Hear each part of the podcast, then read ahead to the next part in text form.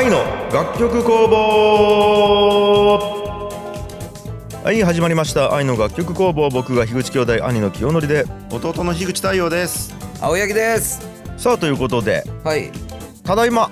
お帰りなさい。はいまずお帰り。本当にお帰り。まあ多分これが配信されてる頃は、うん。あのもしあれだったら前回の配信を聞いてほしいんですけども。はいはいはい。皆さんねリスナーの方。あの前回めっちゃウケたよめっちゃウケた。ー ありがたいありがたい。いやすごい。本当に暗闇の中でもがいたよ。俺と太陽 そうね。正直。ねえ。そうね。回っちゃった回っちゃった。まあトークが。べしゃりが回っちゃったね。うん。転がり倒しちゃったねマジえで転がっちゃった？舌がうん転がりよったね。うん。転がり倒しまくっちゃったわマジで。うん。いやいやいやもうずっと不安なんよやっぱり。きょんちゃんがおらん。かったらうん俺たちは正直。おんぶに抱っこやってさ。いやでもさすがやっぱね樋口がいない歴が長い人たちやなっつうのが分かったね。い やそうねうん突如として樋口がおらんくなることを経験してきた人たちの喋りやけどそうなんそうなんよやっぱりね。いやーということでねはい前回ちょっとねお休みさせていただいたんです。はい、うんで「愛の楽曲工房」2016年に始まって多分初めての僕がいない状態での配信になっちゃったんですけどもいやそうよそうよ。そうやねうん。ちょっとねその理由も含めてねうん。皆さんにご報告がございますい。やこれは本当はい気になっちゃう人は多いと思いますよ。そうなんですよ。うん。えーとですねまずじゃあ発表からいきますとはい。うん私樋口清則はですね、2022年10月20日にですね、はい。えー第2子次男になりますね、はい。えー樋口結太を授かることができましたありがとうございますこれは本当におめででとうございます。そうなんですよねあのーもうね、うん。うんずっとこの番組でも言ってる長男虎之助に続きましててか5歳5学年差になるんかな？うん思ったよりそうか結構開いちゃうね。そうそうそう5歳っつったらね意外と。だぎギリギリ同じ小学校に通えるかなぐらいの感じなんやけど、うんうんそうかそうか。うん、5個違い焼きう。うんんなんやけど、えーまあ、生まれましたと。はうんでまあね大体こういうの僕すぐ言うんですけど、い。うん。うんえー10月からまあ3ヶ月ぐらいちょっと遅れたっていうところで、うん。まあ、理由があってそうよね。うんとかも含めてちょっと今日は報告していきたいなと思ってるんです。はいはいはい。うんはい、まず、うん。えー生まれたのは10月20日なんですけど生まれてすぐにうん。病院から連絡あって、う。うんんうん、であの樋口さんちょっとうん集中治療室の方にうん。行かないといけないかもしれないですみたいなまず連絡あったよね。うんで、えみたいな。うん。でちょっと消化器系に先天的なちょっとあの異常というかうん。うん不具合があってそれで手術が必要なのでちょっと明日手術をしないといけないので同意書とかを書いてもらわないといけないので明日午前中に来てくださいみたいな電話がいきなり入ってさうん。うん。もうやばいわけよそっから。は？みたいになって。うん。うん。うんそう。ん。ういやでもう緊張しちゃったきさやっぱりこう生まれるっつうことで。うん。うん。でうわうわうわってなってうん。でその次の日同意書書いたりしてでまあ手術してみたいな。で一応手術は無事終わったんよね。ううん。んでなんとかなりましたっつって言うんやけどうん。ちょっとこれ各種検査しときましょうみたいになってしといた方がいいと思いますみたいになって。そりゃそうやね生まれてすぐのことやけ。そうあの合併症っつってこうん。うそれだけで終わらん可能性があるよね。その消化器系の異常だけで終わらん可能性があってこういろんなところに不具合があってそれでまあ合併症みたいな感じで出ちゃう可能性があるのでうん。ん。これ全部検査しといた方がいいと思いますって話になってでいろいろ検査したんよね。うん聴力検査やったりとか、うん。まあ、あとちょっと忘れたけど、まあ、いろんな検査したよでその中で一個染色体の検査っつのもしたよね。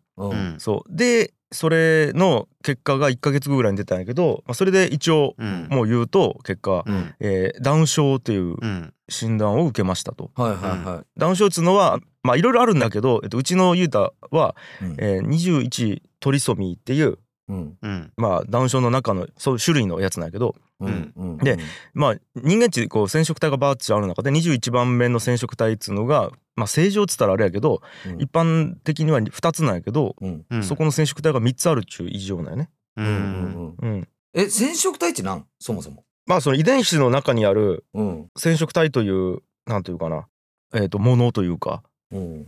あまあ遺伝子の遺伝子の話か DNA やね。へえそうそうそう。ん。そうなんです。うん。うんっていうのが見つかったと。うん。で、まあ、ダウン症ですっちゅう宣告を受けたのが大体11月の終わりぐらいだよね。うん。そう。1ヶ月ぐらい経った後ってことよね。そうなんよ。でうん。うん。実際それまでの間もうん。まあいろいろこうどう整理していいかみたいなのがあってううん。ん大々的にバーンチ言った後にいろいろ見つかった時にまたこう報告せないけんなとかうんそうね。ああ。そうそうそうそう。のがあってうん。ちょっとこう出し方どうしようかとか、にうん。まあ、あとなんか単純に自分の中でもいろいろ整理がついてなかったというかううん。んこれどう捉えようかみたいなのもあったよねなんか、うんうんうん。うん。まあ、そんなのもあったりあとめちゃくちゃやっぱりこう忙しかったきうん。こう生まれて妻もずっとねうん。しばらく入院しちゃう状態でほぼ俺がワンオペでうん。虎之助見たりとかさ。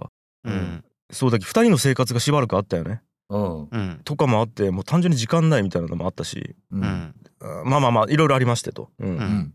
で宣告受けてで1ヶ月ぐらい経って帰ってきてでそこからうん。生活始めてみたいなところでううん。んちょっといろいろ時間がかかりましたと。整理してうん。発表するのにね。うん。うん、でもまあどっかで発表した方がいいなってなったよね。うん。まあ、まずねもっと言うとうん。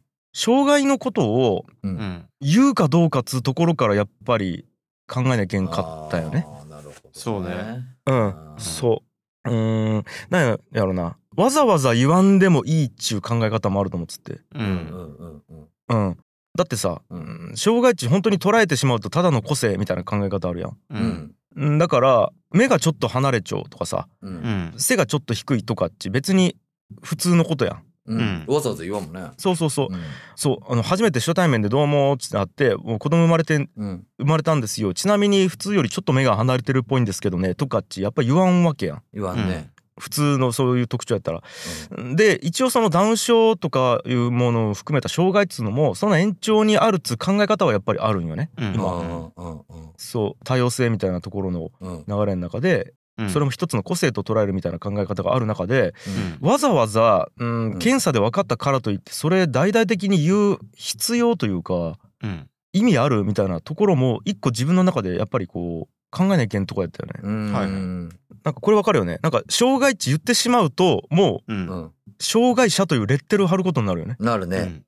うんうん、うん。うん。そう。うんやけどうん。まあずっと考えた上でうんえーまあちょ後で話すんやけど、うん。障害は障害やなっつうのを思ったよね。あこれちょっとねここだけ聞いたらとても切り取られて聞かれるとちょっとこう語弊があるかもしれないんですけどううん。んまあちょ後で説明するね。で、うん。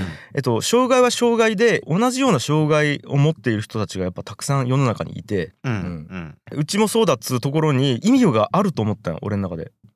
なのでこの障害をダウン症という障害を持っているということをうん。言った上でうん。じゃあその上で樋口という人間がどうしていくかそしてその結太という子供がどう育っていくかみたいなことを、うん、やっぱ社会に伝えるうん。意義があるんじゃないかとうん。思ったって感じやうね。ん。うん、うん。のね。そう。で、まあ、ここ正直言うとうん。聞きよう人にとってはまず同じ境遇の人がいるはずですと。うん。でその人にとったらやっぱこうね言葉だけ聞くだけでもまだギュッと胸が締め付けられるような思いになる人とかもうん。うんおると思うよね。うんうんうん。やっぱ受け入れられないみたいな現象っていうか状態の人たちやっぱ結構おって、ううん。んうん、簡単な問題じゃないわけやただの個性ですみたいなことで片付けられる問題じゃ俺はないと思っていてその障害っていうものはね。うん。そうね。うん、なのでいくら受け入れたくても頭で分かっていても受け入れられないみたいな人もおるやろうしこの障害の話自体をすること自体がめちゃめちゃセンシティブと思う。あるね。ううん。ん、やしもっと言うとこの世に障害者なんていなければいいっちゅう思想の人もおるっちゅうことも知っている。ううん。んうん。うん、実際それでむごい事件とかあったよね。あったね。ちょっとう前に。うん。うん。もうちょっとまあはわざわざ話さんけど、うん。ちょっとむごい事件があったりしたし、うんまあ、そういう思想の人もいると思う要はその税金を使ってうん障害者を生かすっつうことが本当にいいのかみたいなところでいろんな思想を持ってる人もいるうんと思うよね。だからこう大々的に言うことは結構俺の中ではそんなのも含めて結構考えないけんことやったってことです。うんうんうんでまあいろいろ考えた結果俺は年末に SNS でバンって出したんよね。言ったよね。うん。言った。もう、えー、Facebook、Twitter あと Instagram かな。うん。で生まれましたっていう報告を、うん。うん。まあ、考えに考えた末やっぱ出しましたと。うんうん。うん。うん、っていうのはまあそういう経緯がありました。もうやっぱりこううん。伝えていかないけんつうか、これドキュメンタリーの一個としてうんうん。世の中に伝えることで同じ境遇の人とかあとは障害に対してやっぱりこう普通接することっち少ないと思うよね。うん。うん。やっぱ確率的に会う機会が少ないやん。社会的マイノリティであるがゆえに、うん。うん。うん、同じマンションにね絶対おるとかじゃないわけやんやっぱ障害者の方が。うん、うん。の中でやっぱこう障害について考えるきっかけにもなればいいなと思ったし。うん。うん。うーん。のもあって出しましたと。見た見た見うんたその投稿は。なんかめちゃくちゃリップ貴重やんと思って。返事がいっぱい貴重やんと思ったらきょんちゃんがめちゃくちゃ書いちゃったわ。なんかそのリップは。あそうそうそう。そうやろ。うんということでございます。まずまず報告これ。なるほど。うん。ううん。ん、まあスタンスなんやけどううん。ん俺のねううん。んもう楽しんでいこうと思ってます。ううん。んうん、今今今から先を。今から先。うん。うん。めちゃくちゃ楽しみ。うん。うん。うん、ゆいたを育てるということが。うん、でやっぱりねこう生まれた時はねうんダウン症の子供が生まれたっていう認識なわけよ。うん。うん。うんでもなんつうんかな。まあずっと今一緒に生活してるんやけどやっぱ俺の子供なんよね。うん。まあまあうん。そう。うん。やっぱり病院から退院するまではダウン症を育てるっちどういうことになるっち考えよったよずっと。うんうん。うんうん。やけどなんか今ね毎日やっぱねおむつ替えたりさうん。こう寝かしたりするわけやん。ううん。んミルクやったりする中でうん。なんかね虎之助が生まれた時と変わらんのよね。ううんんそう。だけどなんかうん。今のところ感覚で言うとうん。うん。あもうダウン症の子じゃなくてゆいたという俺の子供うん。が生まれたなっちゅう感覚にうん。一旦なっているっち感じ。うん。なるほどね。うん。うんなんよ。だからあのなんやろなこうう難しいと思う。よその俺に対する反応というかううん。んうわー大変ですねっちゅう反応をした方がいいのかううん。んおめでとうでいいのかみたいな。うん。うん。で人によってはおめでとうっちゅう思わない人もおると思う正直。うん。え同じ境遇になったうん。人で。ううん。んおめでとうとか言われたくないわっち。ううんん悲しいけど言う思っちゃう人もおると思うんやけどううん。ん少なくとも俺に対してはうん。どうぞおめでとうと言ってほしい。さあどうぞ。ー。おめでとう、うん。本当に。おめでとう。いやこれね違う。こちら側もねうん普通にまあじゃあ例えば俺の考えで言うとめっちゃおめでとうって思うんやけどううん。んきょんちゃんの状況がわからんやん。うん。で、うん。きょんちゃんの考えもわからんき、うん。おめでとう言っていいのかどうかっちゅうのも、うん。ちょっとその、やっぱ悩むっちゅうのはめちゃくちゃあると思う。うん。多分ね、これはお俺以外もそうと思うわ、きっと。うん。そうだね。なんか、だからなんかその、やっとおめでとうが言えたって感じ、今本当に。うん。うん。これは。まあ、ちなみに高谷くんも僕も東京と福岡で離れてるってこともあってまだ会えてないです。それ会えてないよね。そうなんや。あのゆいたにね。うん。うん。うんうんいやマジ会ってほしいんよね。うん。いや、会いたい、いや、普通に会いたいし、会いたいね。あおおめでとうっちゅう、普通に、普通に思う。俺は正直。そうなんよで、ただそうやって普通に思っちゃいけんことなんやろうなとかいう、そういう、だからね自分のね、どの認識が正しいのかっていうのもわからんのよね。なんか、ううん。んどう思えばいいの、思うことが正しいのかが、なんか分かってないというのが難しい、なんかこれは。うん。結構、ね。そうよね。うん。いやいや難しいと思う。うん。だから人によると思うよこれは。そうなんよね。ううんんただ、きょんちゃんねに関しては、もうどんどんおめでとうと言ってくれと。もうものすごいおめでと それすごいおめでとうよ、本当に。う、うん。ねえ。比較的大きなおめでとうこれ。いやいや、その比較的とか別にいらんやん、別に。なんかファイナンシャルプランナー3級取った時をに比べたらす数百倍のおめでとうやそうそうそう。それよりもね。うん。うん。なるほどね。な。んですよ。いやもうめちゃめちゃおめでとうと、えー思って大丈夫ですっていうことをちゃんと言ってきます、なるほど、なるほど。それな、はい。それ、それ言ってほしいわ、正直。うん。そうそうそう。だから今日も明るく話したいしなんか、うん。なるほど、なるほどね。そうなんよね、うん。そう。あああうそうですね。ーん。ですよ。で、あとはなんかねちょっとせっかくなんでもうちょっとこう詳しいなんちゅうんかな。うん。俺がこの時どう思っちゃったかみたいあ、な聞きたい、聞きたい。うん。で今後どうしていくかみたいなのはもうせっかくやけちょっと言っちょきたいなと思っていて、うん。まずねダウン症っちゅうかその染色体の異常っつうのはううん。ん出生前診断っつうのがあるよね。うん。まあこれね出生前し審査とかいろいろなんか言い方あるんやけどまあ俺は出生前診断っつって言うんやけど要は、うん。えっとお腹の中におる状態で検査ができるよね。うん。うん。そう。で、うん。えーまあそれするかどうかみたいなことはもちろん考えたよ。うん。うん。そう。でまあ一応ね奥さんもそんな若くないのでううん。ん。リスクはもちろんあるうちの中で、ううん。んまあ、どうしようかなっつっちゅう話はまああって、うん。で俺の中ではもうどんな子でも生まれてきた子供だからこう育てようっていうのはまずあったよね。うん。うん。でプラス検査をするとね何パーかやっぱ流産の可能性がちょっと高くなるらしくて。ああそうなんいやなんかねこれもねいろんな検査の方法があるらしいんよ。うん。で俺が聞いたやつは検査するのになんかちょっとね採取するよね。なんかこう、うん。羊水かなんかを取るんかな？うんうんうん。お腹の中で。うん。でそこで若干リスクがあるらしくて。うん。もう本当になんかめちゃめちゃ低いリスクなんやけど若干だけ、うんうんうん、があるらしくて。うん。で俺どうせ産むつもりやったきううん。んその1%でもあるんやったら嫌やなみたいな感じだったよね。ううん。んそれでもうしないいっちゅう選択肢を選んだんやけどううんん。だからその時点で覚悟はもちろん一回しちょんよね。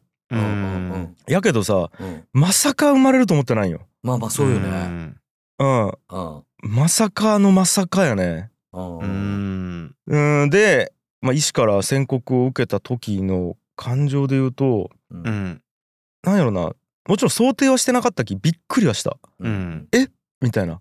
まマジっすか？とは思ったんやけどうん。ただ意外とあーなるほど。そっちで行きますか？了解ですみたいな感じだったよねなんか、うんなんというかな。そっちで行きますかっていうのは？こういろんな人生道がある中で、うん。A の道 B の道 C の道 D の道っていろんなパターンがある中でうん。あなるほどダウン症の子供を育てるという道に今からうん。進んでいくんやなっつうこと。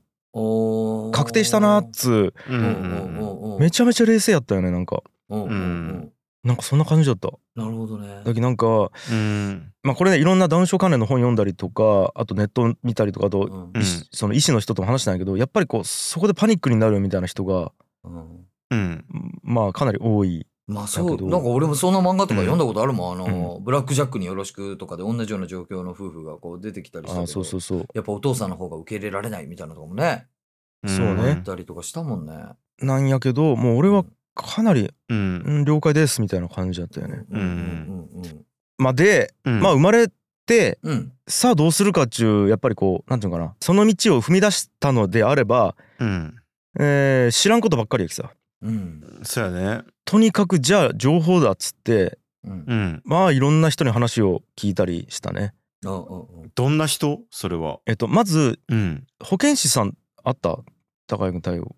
保健師さん地域の。保健師さん。保健師さんがどういうああ。病院の中にいる人ではない？えっとね区役所の人やね。ああ。地域の人。だなんかそれがうん。あったのかもしれんけどうん。その人が保健師さんと認識せずにあっちゃう可能性はあるけどね。うん。まあだきそういう人がおるよね。はいはいその健康見てくれるっちゅう人。ううんん万が一の時とかにあのまあ要はそうのん。対応してくれる人よね、うん。自治体の人がちょっとおって保健師さん。で、その保健師さんまず相談したりとかで訪問うん。してくれたりするんよね。うん。うん。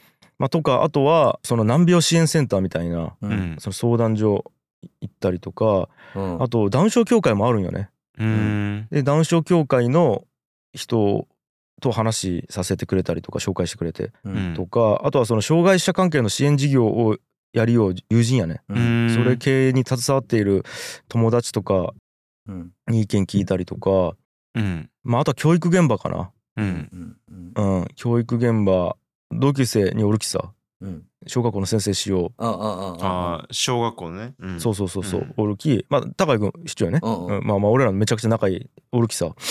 そこに話聞い聞いたりとか、まあ、あとは同じような境遇の方やね地域うん。のそのその保健師さんに紹介してもらって、うん。うん。えーまあ、ダウン症の子供さんがいらっしゃるうん。お母さんに話聞きたいっつって聞いたりしてみたいな感じでとにかくまあ情報を集めたと。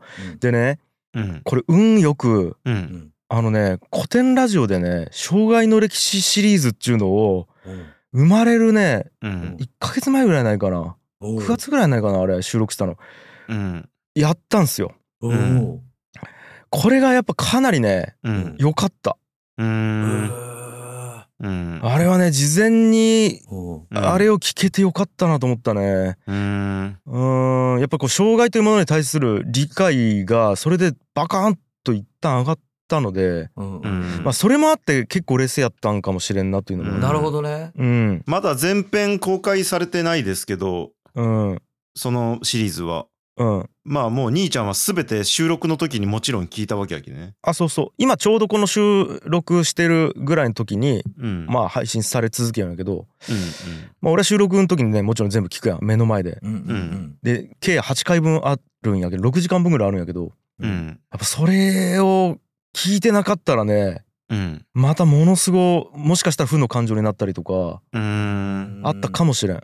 うんまあってことはちょっと僕まだ聞けてないんであれなんですけどうん。もうみんなそれは聞いといた方がいいってことですよね。これは聞いてほしいね。公開後に。聞いてほしいこれ。うん。うん。なんかねまあもう詳しく聞いてほしい本当に。うんうん。うん。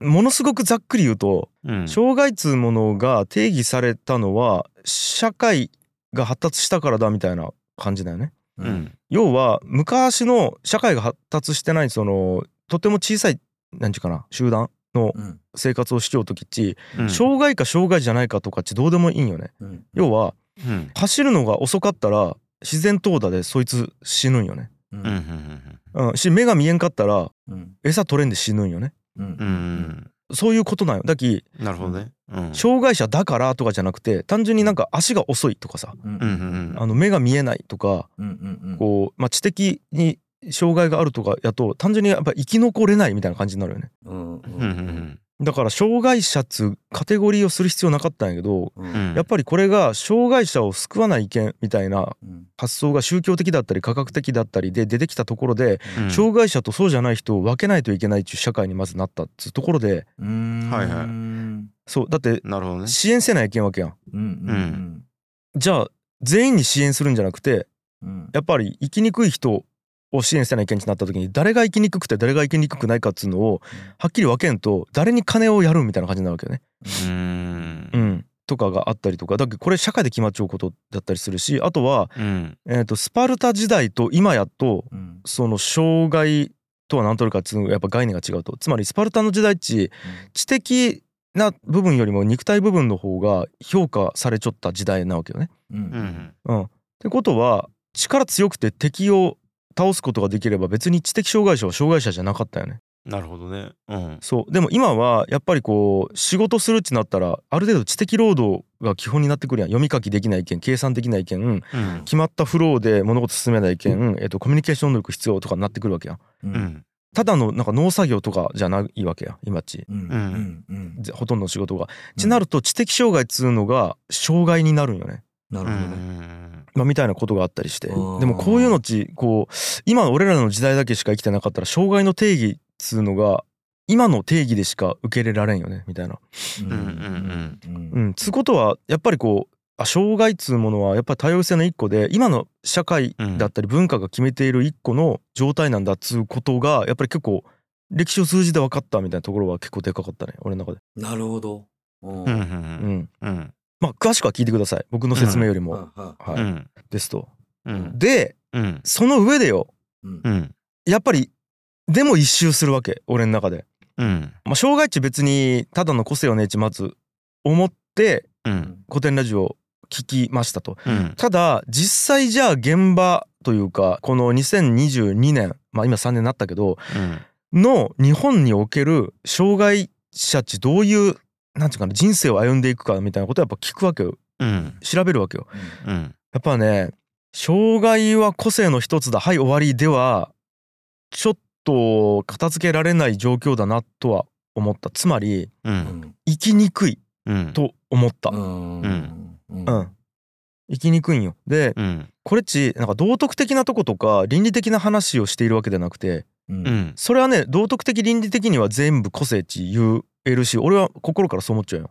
うん。うん。やけどじゃあ何も問題なく生きれるかでいうとうん。そうでもないなっつうことが分かったよね。うんうんうん。うん、だって今さ資本主義の中で生きちゃうよね俺らは。うん。うん。お金がないと家も調達できんよね。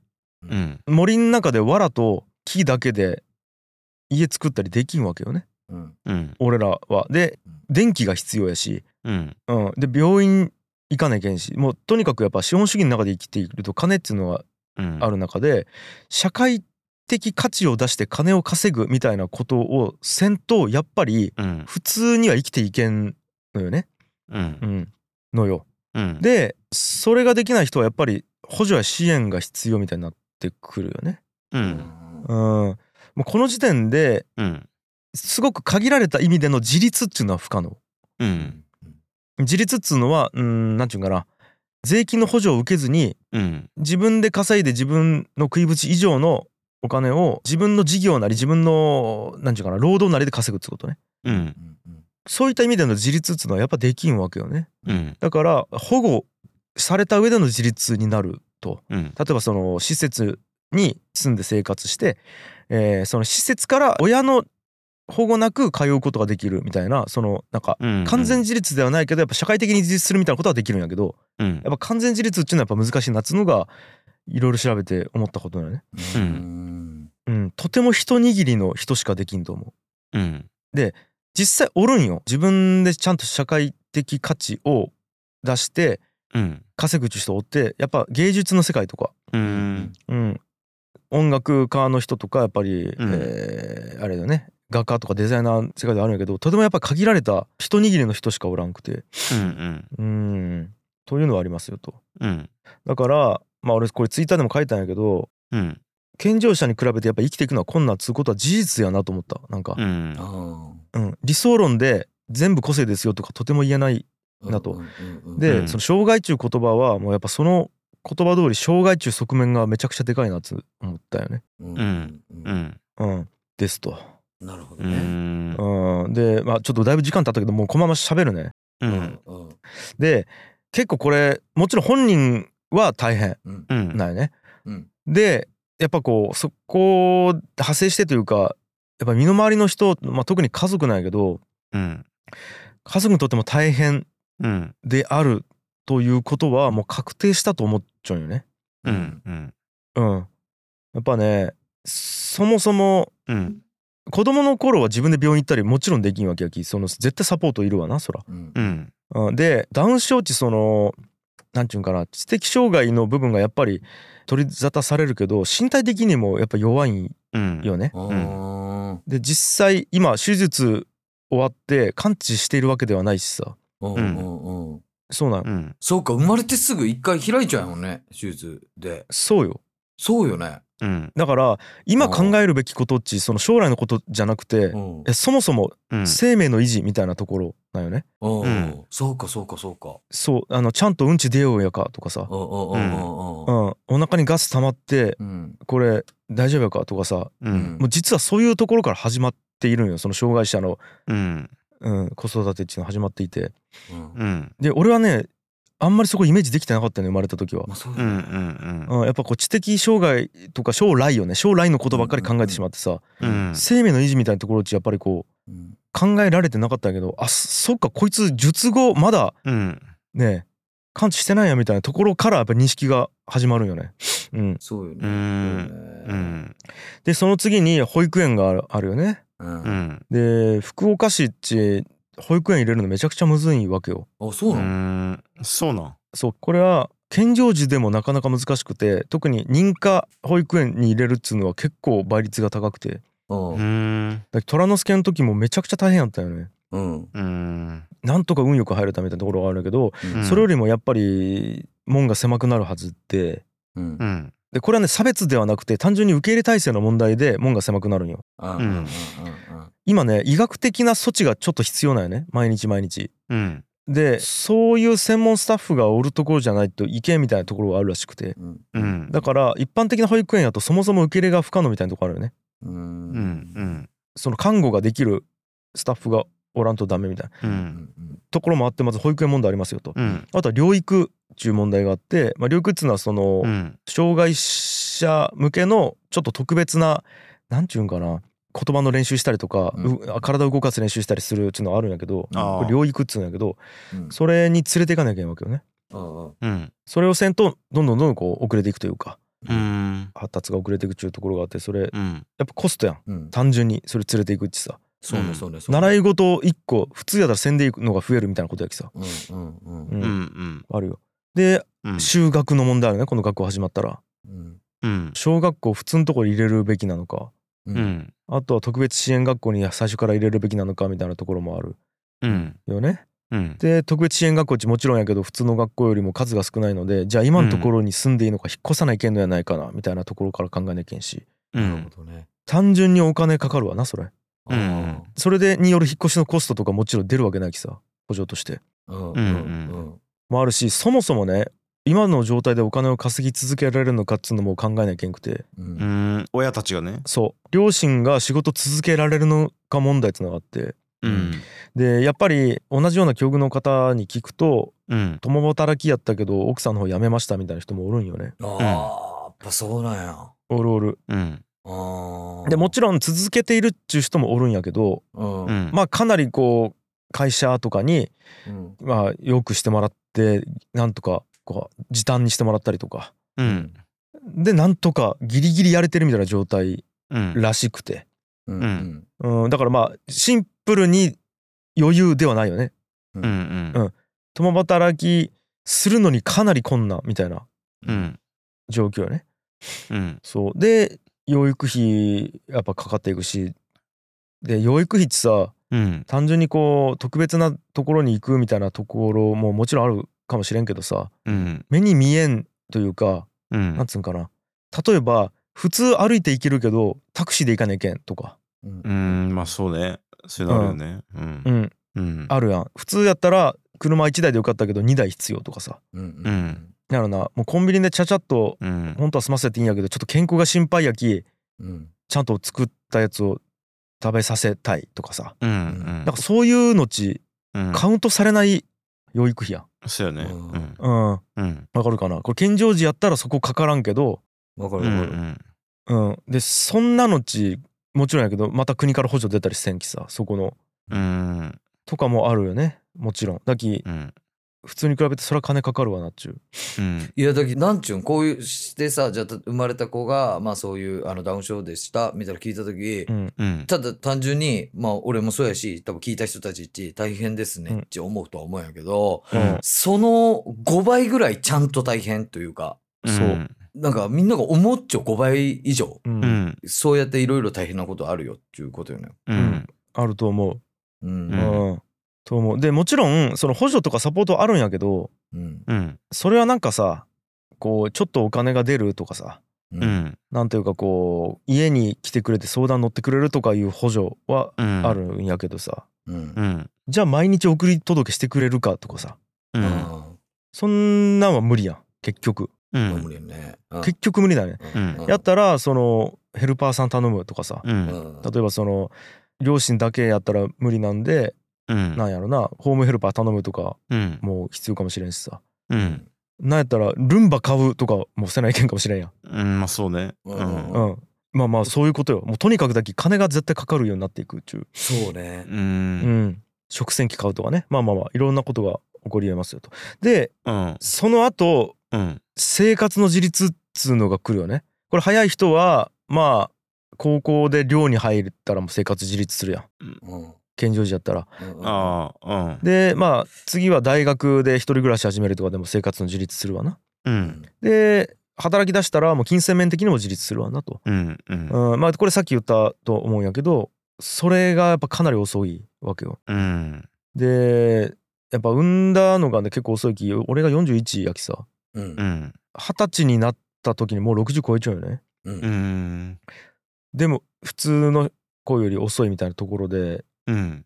困難だよね。ううん。ん困難でまた就労働き口をどうするかみたいなところあるよな。うん。であるしまあまた考えなきゃいけない問題としてはそのもし俺らが先に死んだらどうするかみたいなところもあるね。両親が、そうねそうね。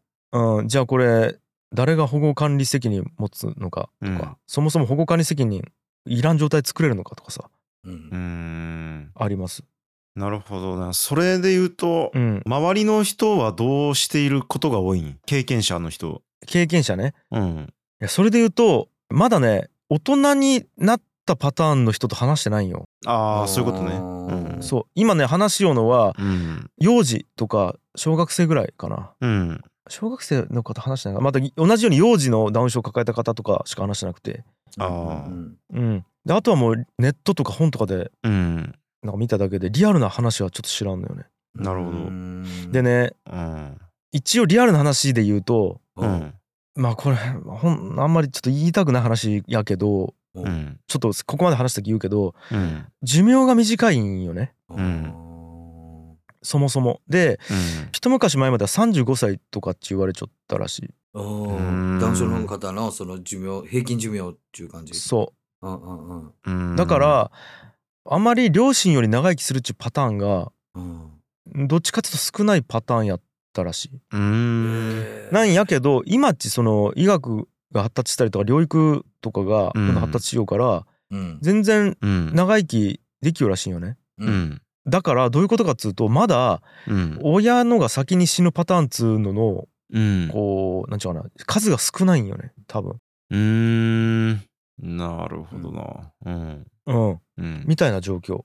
うん。そう。まあこれね、うん。俺も聞きかじったりいろんな人から聞いたあれなんで、うん。正確なデータを知らないんでこれ間違ってたらちょっとうん。間違ってるっていろいろ本当に普通にコメントください。僕も、うんうん。うん知りたいんで。ただ俺がうん。聞いたのはそういう話を聞いた、うん。とある障害者関連のうん。あれをしている人からうんうん。仕事してる人から聞いたんやけどうん。らしいよ。うん。っていうことです。でえっ、と今俺がうん。たった1ヶ月2ヶ月リサーチしただけでしかもね忙しい中リサーチしただけの情報やきめちゃめちゃ間違っていることも言ってるだろうし足りてない。ない部分はあると思うけどそれでもこんだけ課題が見えちゃうよねもうすでに。うんうん。だから今から実際生活していくと本当になんかまあいろんなジャンルで課題が見えてくると思う。例えば医療面うん。福祉面教育面金銭面。うんその他もろもろもろもろやね。うん。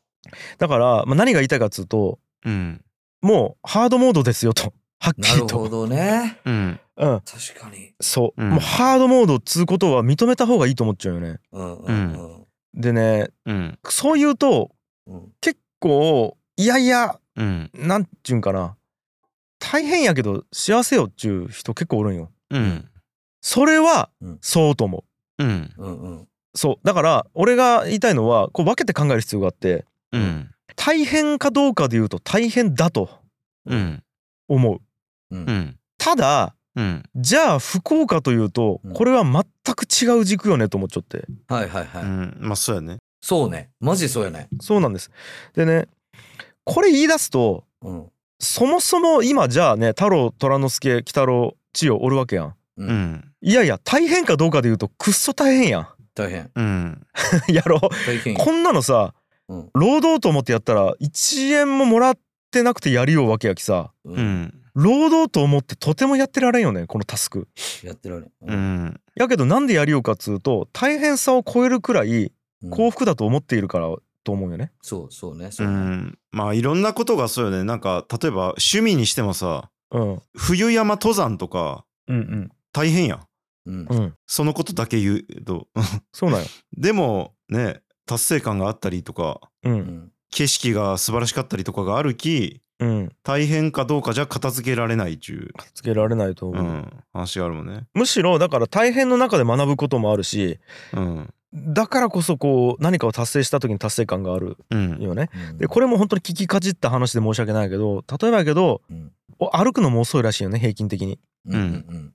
で2人育てた子とかうん。あの子を育てた親とかでうん。やっぱこう1人目健常児で2人目が障害児やったうん。人の話とかで言うとうん。2人目のそのダウン症の子が歩いた時の感動はもう本当にねやっぱ1人目の日じゃなかったみたいな話も聞いたり、うん。へうん、うんうんそうだけどやっぱちっちゃなことがとても大切なことになるんよねうん。多分。うん。歩けるとか喋れるとか。うん一人でうん。なんつうんかなお使いに行けるとか。うんうん。うん。のね。ううん。んだからまあ困難やし大変やし発達は遅いし。うん。でねもう一個俺言いたいことがあって。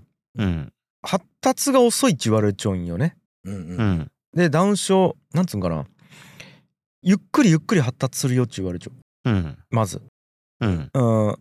でやけど、うん、俺が聞いた話ねうん。うん。知的レベルで言うと大体平均的には5歳ぐらいになるらしいよね。うん。でもちろん幅あります。うん。これめっちゃ幅あるんやけどうん。だからうん。俺の認識では遅いだけじゃなくて低いんよね。ううん低い。でもなんかね低いって言われんのよ。うん。ああうん。なるほどね。うん。そう。あそうか遅いじゃなくてゆっくりゆっくり発達しますっていう言い方するし。あそうだけ遅いとかゆっくりとかいううん。言い方をされるんよね。うんうんううん。んダウン症だからといってうん。がっかりすることありませんと。うん。うん。ちゃんと遅いですけどゆっくりゆっくり発達していきますって言われるんやけどうん。これ俺若干違和感があってさ。うんうんうん。いやいや低いは低いやろと思うんよ、ううん。ん。そこは認めなきゃいけないってことだよね。そうそうそう。ん。うん。うだからうん。まず低いは認めようぜっつうのが俺のスタンスで。うんはいはい。でその上で低いが悪いじゃねえやねえかっつうことなんだよ俺。いやーおっしゃる通り。うん。うん。うん。そうね。だってそれ言い出したらさうん。高谷くんちものすごい低いわけやん。絶対俺のこと言うやろうなって思ったよ。絶対に俺になんかそうやって言ってくるやろうなって思ったよ。悪くないけどでも別に俺。悪くない低いけど 悪くはない。あ違う違う違う。えっと悪いのは高谷くんだけって話をしたよ人類の中で。いやいや高谷くんだけは悪いやん。なんで俺は悪いん？なんで俺は悪い？ゆいたは悪くないのに。なんで俺は悪い？いやまあまあそうそう。そう。うん。そうなんよ。だけど高谷くん悪くないわけやん。いやマジででもそうやろ。本当に。うん。いやちゅうかさうん。高谷くんがじゃあねまあ学業で言うとさうん。低かったわけやんえぐい。うん。えぐかったよね。うん。えぐかったわけやん。うん。でもさじゃあ今そのねアットホームチャンネルやったりとかさうん。今イベントのとか、うん。えーとまあマネージャーの仕事とかうん。平均よりはるか上のレベルでやりようわけやん。うん。でまあまあそれはちょっとわからんけど。うん、やしなんやろな。じゃあ人に支援をものすごい受けたりしようっつうのもさうん。うん申し訳ないけどうん低いのも影響しちゃうわけよ。いやいやいや、申し訳ないけど、まあ、まあ実際そうよね、でもね。低い力貸してくれるき、みんなが。そうやろ？うんそうそうそうそう。そうよ、もう本当に。いやとかなってくると、うん低い高い値ね高いがいい低いが悪いわけじゃなくて俺本当に身長みたいなもんと思っててうんう。ん身長ってさ高ければ高いほどいいわけじゃないやん。うん。そうやね低ければまあ低いほどいいわけじゃなくて、うん。低いんやったら低いなりのうんその服があるしうん。うんでもちろん高い方がいい低い方が嫌っちゅう人おるんやけど、うんそれは好みであってうんう。ん背が高い人が好きっちゅう人もおればいや背が低い人が好きっちゅう人もおるのと同じで、うんなんつうかなマッチングでしかないと思っちゃうよね。う。うんんで、ごめん、ちょっとね、ややこしいのが、俺、背も低いきさ、俺。あもうだ全部 ね。うん、究極の運よくマッチングしちゃうよね社会にね。だからなるほどね。んそうだからマッチングでしかなくてでいい悪いじゃなくて合うか合わんかの話なんよね。うん。そう。とまず思っていると。そう。うん。まあこれちょっとだいぶ話がそれたんやけど、うん。うん。まあだからえっと発育も遅いですよと。うん。でうーんなんというかだからといって、うん。本当に不幸じゃないっつうことを強く思っているんよね。なんよね。ただね分からんのよこれも。もちろんやけどうん。不幸と思っている人はいるわけやん。うんうん。でそれを抱えてうん。やっぱりこう病んでいる人もいればうん。うん。まあ悲しい結末を自分で選んだ人もおるわけよ。うん。だから俺は不幸じゃないと思ってるんやけどうん。うん。不幸と思う人がいることも事実やしううん。それを否定はできないんよね。うん。と思っている。うん。だからなんていうかな不幸と思うなとは言えない。うん。障害児だったり障害児を持つことがうん。不幸と思ってはいけないとはとても言えないんやけど、うん。少なくとも俺は不幸じゃないと仮定してうん。進んでみたらどうなるかをうん。試すしそれをお伝えしていきたいよね。うんうん。うんでいいよかもしれない。俺は10年後に「すいません不幸でした」っていう可能性全然あるんよね。全然ある。うん。やけどいろんな人の意見聞く限り不幸じゃない確率が結構高いと思っているんよね。うんうんでうん。やっぱりなんかねこれ本当になんかのデータで見たんやけどダウン症の子供を育てる親って結構実は平均よりも幸福度高いみたいなデータも出ちゃうらしいよね。へえ。らしいよ。うん。でダウン症の子供自体もうん。平均よりも幸福度を感じてる数が多いらしい。確率というか。うーん。ただもちろんこれ確率の話なのであってうん。うんうんううん。ん何とも言えんのやけど。うん。うん。というとデータも出ているらしいし。うんあながちねこれ不思議でもないちなみに。うん。でこれを考えたのはうん。ここもね本当にちょっとセンシティブなのあれかもしれんだけどうん。プンをねん。買ったやんプン。あプンね。うん。あの経験も結構俺の中で生きちょってううん。んあのさうん。犬やん。プンは僕と兄とでうん。だいぶ前ですね。そ阿佐ヶ谷時代に一緒に住んでた時に飼い始めた犬ですね。う、そう。で今は太陽のところで、まあ、うんプン育てて、まあ、元気にしようんやけどうん。プンさうん。経済的価値1円も生んでねえどころかううん。んずっとコストをかかり続けようやん。そうなんですよね。金金銭的コスト労働コストをずっとかかり続けようわけよね。うん。うん。だって散歩せないけんし餌やらないけんしさ。うん。うん、でも、うん。買いたいと思って買ったしううんん。そっからずっとなんていうんかな。うん。育てようわけやん。うん。家族としてさ。ううん。んそうなんよね。うん。じゃあプンがおらん方がいいかっつうと絶対おったがいいやろ、うん。そうなんよね。うん。やろ。うん。だからここで俺が強く言いたいのはうん。ダウン症をペットとして言いたいわけじゃないよ。全然違くて、うん。これ何が言いたいかっつうとうん。大変さとかうん。コストとか経済的価値みたいなことがイコール幸福度と直結しているわけでは全然ないですよっちゅう。うん。うん。そうやね。ことを言うための例えとして言っただけであってこれあのペットとして育てるって意味じゃないよ全然。うんうんうんうんわかるよ。うん。うん。そそうね。これでさプンも来月からううん。モデルとして稼がないといけないねとかいう発想にさううん。んなったらちょっときついよね。それこそ失笑するやんなんか。きついよね。そんなんじゃねえやろみたいな。そうそうそうそう。うん。なんかそこじゃないですよっていう感じよね。うん。そうそうそう。だからうん。社会的価値って何かっつうとうん経済的価値だけじゃ全然ないっつうことを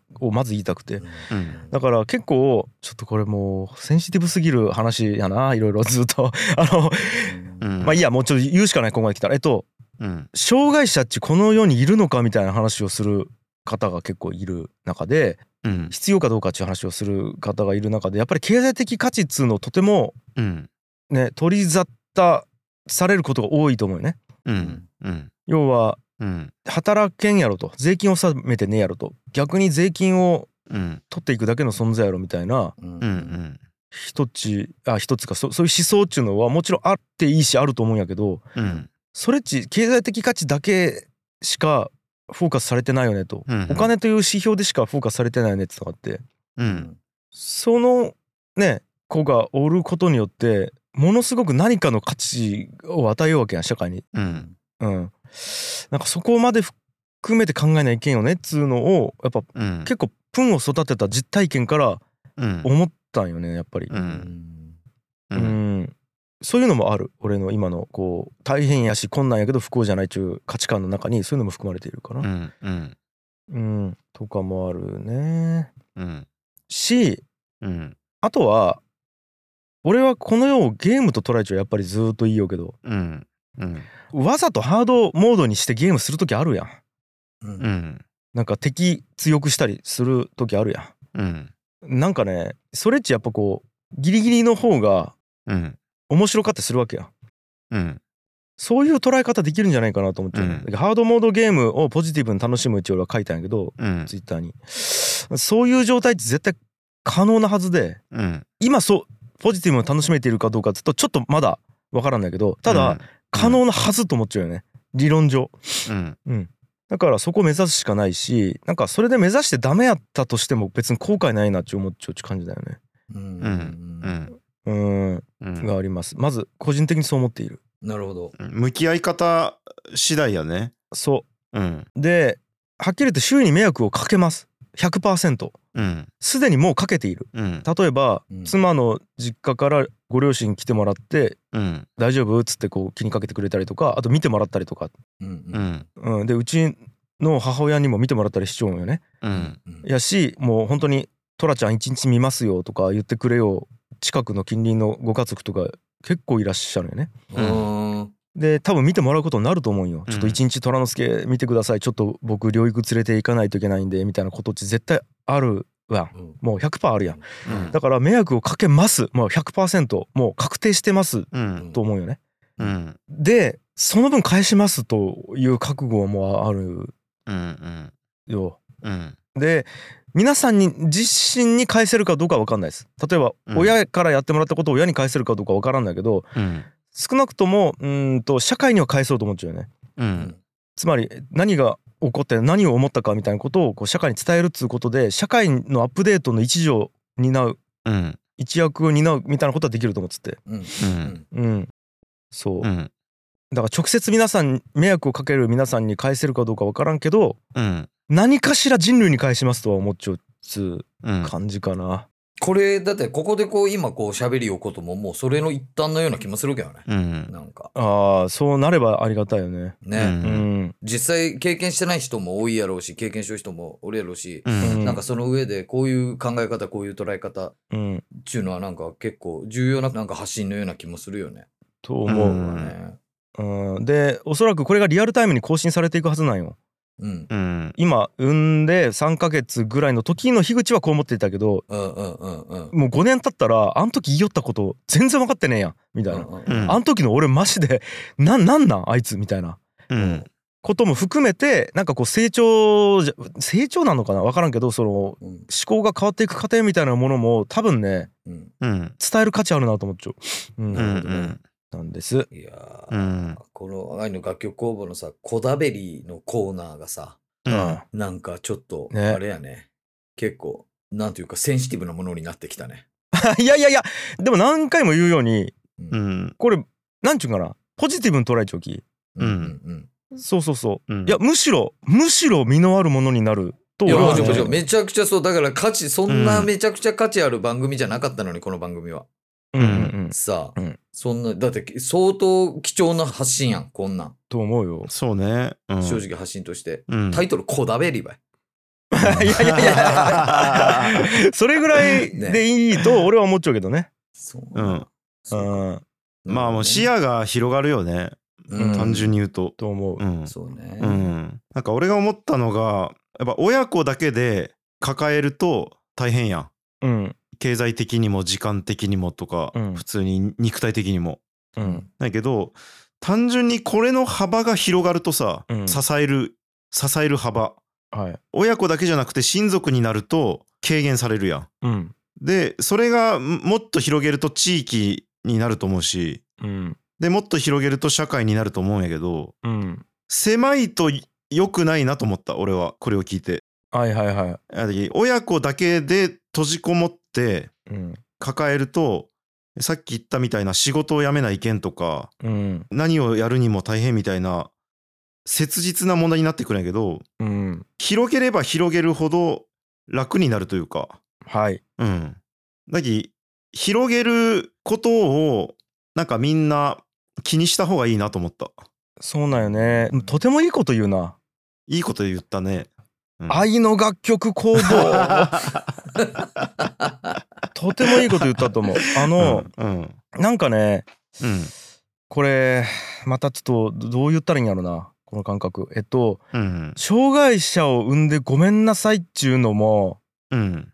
なんというか思う人おると思うよね。うん。うん。要は社会のもう本当あえて言葉選ばずに言うと社会のお荷物産んでごめんなさいっちゅう発想になるうん。人おると思うんやけどうんなんかねそう思う人ほど多分抱えな自分で抱えないけん人に迷惑かけちゃいけないって思うと思うよね。うんでもなんかみんなでお荷物うんというまああえてもう一回使うけどお荷物をうん支えてさうん運ぶみたいなものっちうんとても価値あると思うよね。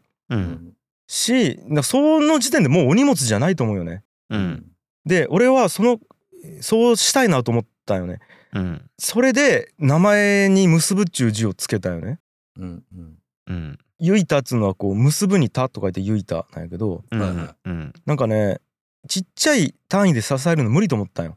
なのでいろんな人に支えてもらいたいなと思った時にもうみんな集まれっちゅう感じなの。うんゆいたんとこちょっと来て頼む皆さんと。うんうんちょもう俺無理無理無理ちょっと来てみんなっつって。うんなどうしたどうした？あ樋口なななんかなんか困っちゃうんっつって集まってくれてうんもうちょっとみんなちょっともうお願いします。もう楽しくやっていこうや。みたいな。うん。とであーあじゃあああなたも樋口さんの知り合いであ自分も樋口さんの知り合いなんです。つうことでこう周囲に集まってくれた人がどんどん結ばれていくみたいなことが起きてくれたらいいなと思ったよね。うん。うん。うん、で実際例えば俺と妻の、えー奥さんとかってさ、うん。そんなに頻繁に話すことないわけやうん。一緒に住んでねえし。でもやっぱゆいたが生まれたことですげえ家にこうヘルプに来てくれてさうん。めっちゃ話すようになってうん。すげえ仲良くなったよ。うん。もうこの時点で一個絆がとても強く結ばれているなと思うんよね、うん。なんか、そうね。うん。うん。うん、だからこれっちゆいたのおかげなんよね。なんか。うんうんうん。すでに。うん。で今から多分支援するよって言ってくれよ人にどバンバン俺は支援をこう求めていくと思うんやけどうん。ゆいたがおらんかったら支援するよって多分言ってくれない人も言ってくれてその人と連絡取り合って会ったりするわけやん。うん。その時点でその人と結ばれるわけやまだ一個強く。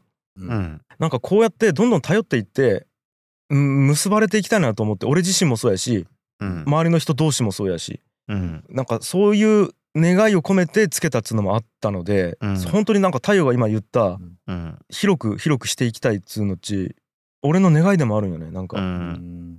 なるほどね。そうするとやっぱ完全自立するのがさうん。だけが良いことじゃないっちなるよねなんか。そうね、うん。まあ、もちろんだから目指すっつうのは大事と思うよ。うん。完全自立するのを目指すんやけど別に孤独に目指すわけじゃなくてうん。だってさね俺らも別に自立はしちゃうけどうん。つながりがあるわけやうん。だからうん。その完全自立目指すのは別に悪いこととは思わないけどうん。なんかその上でやっぱり自立に向けて支え合ったりとか自立した後もどんどんもっと広がっていったりとか、そういうイメージでうん。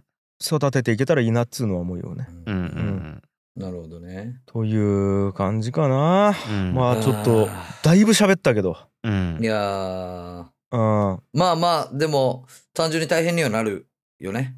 大変にはなる。なるよね、うん。もうこれは、うん。大変にはなる。そりゃそうや、うん。ハードモードやき、うん全然愛の楽曲工房穴開けり？あいいと？うんこれはもう全然穴開けていいよね太陽もうさまあ高谷くんもさ兄ちゃんもうんうんもし忙しかったらイムイムも忙しかったらうんうん。俺が逆100連発して支えるわ ちょっと一回開けようか。みんなで。それ聞きたいき。え？一回それ聞きたいき開けようかな、わざと。そうな。耐久耐久これは支えないけん太陽。うん大変。身内大変やね。すごいよ。それが俺の持ち場やきなうんいやこれはやばいよ。今まで太陽が受けたことないような誹謗中傷が来る可能性がある。リスナーにも支えてほしいリスナーからの誹謗中傷がすごいことになるんですよ。見て。見て、それ。あのコンテンツは低俗だみたいな。価値がないみたいなね。違うして。こだべりしか再生されんくなってくるよ。もう そうならんように支えようえよう。支えよう。支えましょう。まあまあね。はい。まあでもリスナーのひ皆さんにもね、うんなんか人事じゃないというかなんかまさに家族のような感じでうん。この話を聞いてもらえればんそうね。ああいいこと言うお前もまた。またいいこと言った嬉しいなと思いな。ますね。そうなんよ。もうねこれを聞いてくれちゃう人っちさ。う。うんんまあ俺らのリビングにもうおるわけやん。そうね。俺ら3人が今話をこのリビングにおるわけやん。うん。うんまあいイムが不気味な顔でずーっと見ようけど こいつもリビングでおった。半透明で見ようわけやん。うん。だけどまあ皆さんもおるわけじゃないですか。うん。だからなんかこう本当になんかうん。ね聞くだけでもなんか一緒に支えているというか。うん。やと思う。えこれね本当に思うんよね。なんかうん。再生回数1上げるだけでも一緒に支えてくれてることになると思ってて俺、うん。うん。そそれがあるき俺らやれるわけやんでそれがあるからここで喋ることができてで喋ることができるからまた多くの人に届くみたいなことがあるのでうんなんかね皆さんも一員だなっつう感じは本当にしていて俺は。うん。そうね。うん。なんで、うん。あのみんなでね支えていきたいと思うしはい。支えてください。そう。でゆいただけじゃなくねひ樋口家を支えてほしいしなんか、うん。うん。そうだけ虎之助も多分ねうん。大変なことがある可能性があるんよねああそうやろねもちろん、うん。もちろんね学ぶこともいっぱいあると思うよ。そのうん。いろんな価値観がうん。ねアップデートされたりとか、うん。うん。あとそれでいろんなことを思うきっかけになったりとかあるやけどもしかしたら困難あるかもしれんやん。ゆいたうがおるんことによって、まあやけどうん。それも含めてねこうみんなで支えていければなと思うっすよ。うんうん。うん。うん。という感じ、そうやね。うん。はい考えなかったことがあの考えるな。そうなんよね。だこれもなんかね一個授かったうん。機会と思って、うん。うん。三十数年間ね直面しなかった問題期ねこれは。そう。本気で考えなくても生きてこれちょったわけやけどさ、うん。俺がそうじゃなくなったおかげで皆さんも考えるきっかけになったうんわけで。うん。でここでね多分考えたことっち別に障害者だけじゃなくて多様性とかインクルージョンとかを考える上でうん多分もしかしたら同じような全く同じような考え方がジェンダー問題とかに使えるかもしれんし、うん。うん、とかいじめ問題とかもしかしたらあの会社の中での差別とかううん。んなんかそういう問題にももしかしたら使えるかもしれないんでうん。考えることは損ないと思います。目が離せんわ。うん。もそうね。なんかね。コミュニティっちゅうもんがなんで必要かっちゅう基本がうん、なんか知れた気がするわ。ああそうね。うんお前はずっといいこと言うな。いやもうほんと単純な話でさうんあの2人で支えるよりうん10人で支えた方がさうん一人一人楽やんちゅうその基本構造が知れた気がするなんかせやな。うんだから愛の楽曲工房も3人で話すより300人ぐらいで話した方がいいのかも。いやいやもうん休んでもバレんねそうしたらね。うん。ね。そうか。多すぎるか。まあまあまあ。まあこれはこれでね3人でやっていきましょう。うん。はい。という感じかな。はい、うん。いやーなんかねまあ最後に思うのがさうん。はいマジこの番組ライフワークやなと思う。なんか。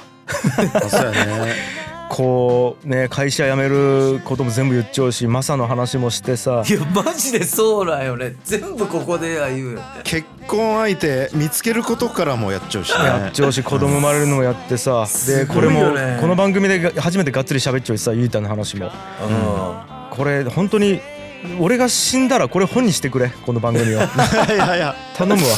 うん。んすごいわすごい冊数になるねこれすごいことになるなと思いながらまあいやまあなんか思い入れがある番組にまた一個なりそうやなと思って。うん。すげえ。という感じです。はい。以上。うん。うんえー今回も愛の楽曲工房をお聴きくださいましてありがとうございました。番組への感想は「ハッシュタグ愛の楽曲工房」をつけてツイートするか概要欄の URL からメールフォームにてお送りください。我々パーソナリティの励みになります。番組に投げ銭していただける方も概要欄にリンクを貼っておりますのでよろしくお願いします。それでは皆さん来週も聴いてください。ありがとうございました。バイバイ。ありがとうございました。バイバイ。ありがとうございます